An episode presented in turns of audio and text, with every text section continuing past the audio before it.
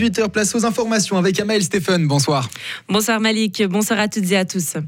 À fait en Valais, une importante avalanche a emporté 16 randonneurs à ski ce matin. Heureusement, ils ont tous été retrouvés vivants. Huit hélicoptères ont été rapidement mobilisés et deux blessés ont dû être hospitalisés. Le porte-parole d'Erzermatt a expliqué que personne n'a été enseveli sous la neige.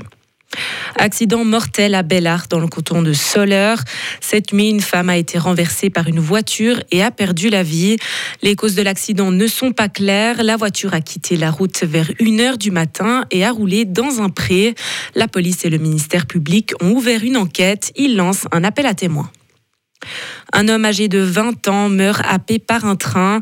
L'accident s'est passé très tôt ce matin alors que l'engin venait de démarrer de la gare de Saint-Légier. La victime aurait couru à côté du train pour dire au revoir à un ami avant de perdre l'équilibre et de chuter entre le quai et les voies de chemin de fer. Des témoins ont immédiatement alerté les secours, mais malgré une prise en charge rapide et une tentative de réanimation, le jeune homme n'a pas survécu. Dans le canton de Glaris, après l'apparition de nouvelles fissures sur la route à Schwanden, cinq maisons ont été préventivement évacuées, mais les neuf personnes ont pu regagner leur logement, cet après-midi. Les fissures ont été découvertes hier soir à hauteur d'une zone de glissement Assani en 2021. Aujourd'hui, une nouvelle visite de spécialistes et d'un géologue a montré que le glissement s'était à nouveau stabilisé. Les autorités ont mis fin à l'ordre d'évacuation, mais la zone reste sous surveillance et concernant la route menant à la vallée de Nirental, elle devrait rester fermée pendant quelques semaines. En Iran, des dizaines de jeunes filles ont été intoxiquées aujourd'hui dans plusieurs écoles. Depuis quatre mois, ce genre de phénomène secoue le pays. Un bilan officiel fait état de plus de 5000 élèves intoxiqués dans plus de 230 établissements différents. Ces écoles, majoritairement fréquentées par des filles, reçoivent des gaz ou des substances toxiques qui provoquent des malaises et des évanouissements qui sont même parfois suivis d'hospitalisation. L'ONU alerte sur la situation au Soudan. Le haut-commissaire aux droits de l'homme s'est alarmé aujourd'hui de la situation tendue du pays.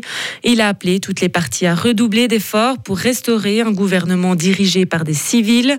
Après le putsch de 2021, la signature de l'accord de sortie de crise censé relancer la transition démocratique a de nouveau été repoussée.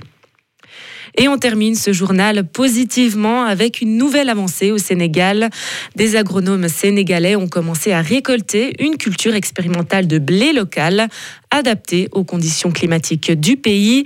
Il s'agit de la première étape d'un projet entamé il y a plusieurs années déjà pour réduire la dépendance à l'égard des importations. Deuxième céréale la plus consommée après le riz, le blé est un élément important de l'alimentation dans ce pays.